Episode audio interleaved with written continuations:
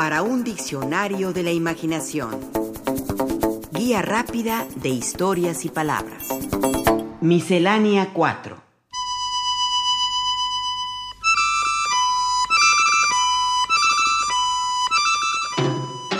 Nuevamente traemos para usted una miscelánea, así que recordemos lo que hemos comentado en programas anteriores. El Diccionario de Mexicanismos estipula que una miscelánea es un establecimiento pequeño donde se venden artículos de consumo básico. También la define como una pequeña tienda de abarrotes. En la miscelánea, en teoría, se encuentra de todo. Todo se mezcla ahí, como le indica su etimología. Miscelánea proviene del latín misere, que significa mezclar.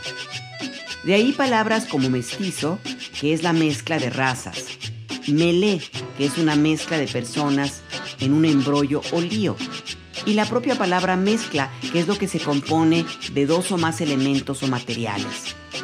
Una miscelánea entonces es un lugar donde se pueden encontrar varias cosas. Una miscelánea de temas que tiene que ver con palabras, pero también con términos futbolísticos, su significado y su origen, es lo que le vamos a ofrecer ahora.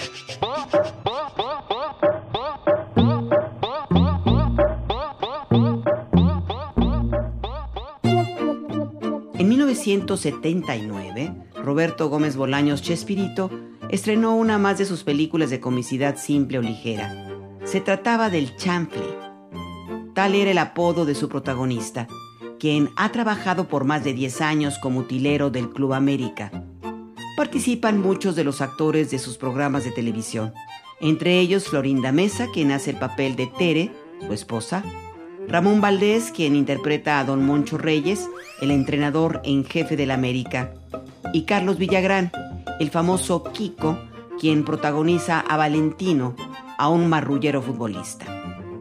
Es una película simplona, pero tan taquillera que en 1982, apenas tres años después, salió el Chanfle 2, casi con los mismos intérpretes. El título de ambas películas hace alusión a un término muy futbolístico, por lo menos en ciertas partes del continente americano. Chanfle es el término usado para definir la técnica de patear el balón con efecto. Es decir, se patea de tal forma que la esférica hace una comba. Esto se logra golpeándola de manera sesgada con el empeine. Es como el efecto massé en el billar. La razón por la cual se logra un chanfle con el balón de fútbol soccer se debe al efecto Magnus. Este se da cuando una bola que rota produce un remolino a su alrededor, con una parte del aire moviéndose con la bola y otra en oposición a la bola. La diferencia de presiones hace que la bola se desvíe antes de su recorrido para compensar el efecto. En términos coloquiales, el término chanfle también puede ser usado como una interjección, como sinónimo de órale, diantre o cáspita. Es fácil encontrarla como interjección tanto de sorpresa, chanfle, como de irritación, me lleva el chanfle.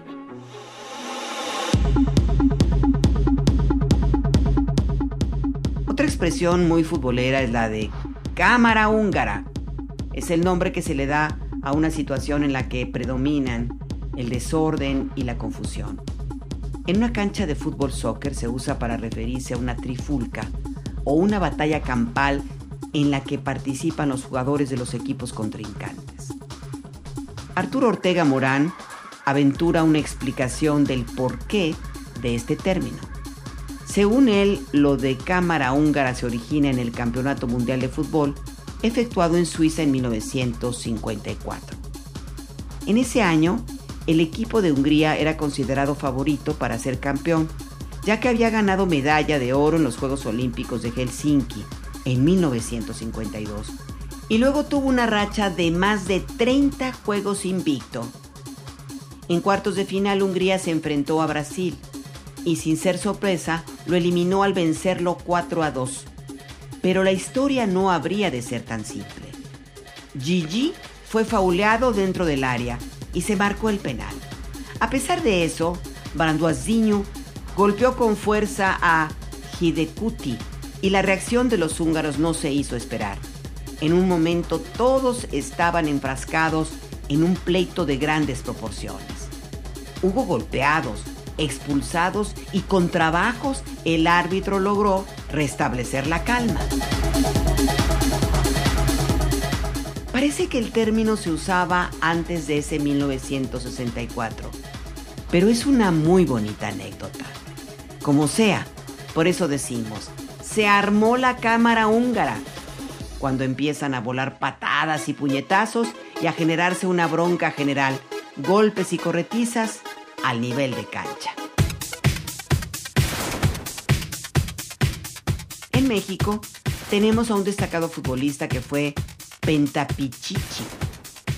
Nos referimos a Hugo Sánchez, odontólogo de profesión y goleador nato. Empezó a jugar con los Pumas de la universidad y emigró al fútbol español, donde fue un destacado jugador de uno de los equipos más importantes a nivel internacional, el Real Madrid. Su instinto como tun de redes le hicieron ganar en cinco ocasiones el Pichichi, el máximo galardón que se le otorga al campeón goleador del torneo de primera división en España. El Pichichi es un premio de larga tradición. Se otorgó por vez primera en la temporada 1952-1953 al goleador Telmo Zarra del Athletic Club. El premio fue instituido por los periódicos Marca y Arriba.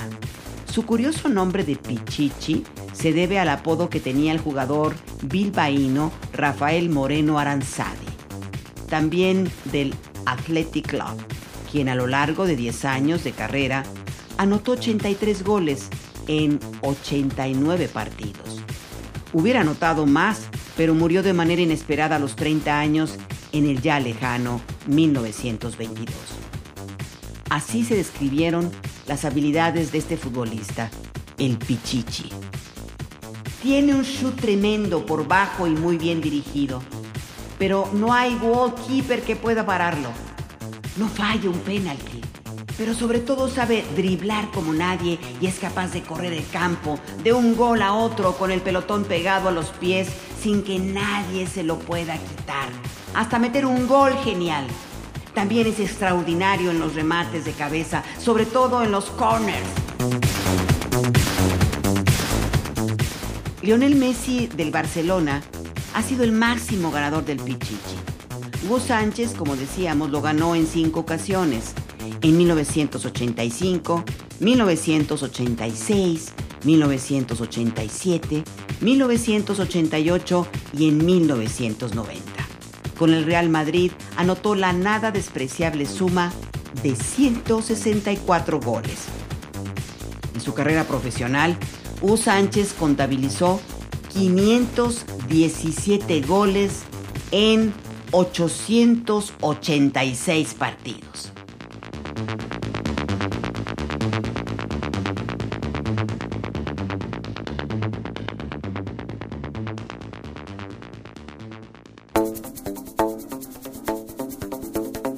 Participamos en este programa Juan Ramírez, Rafael Méndez, María Eugenia Pulido, Mauricio Carrera y Pilar Muñoz.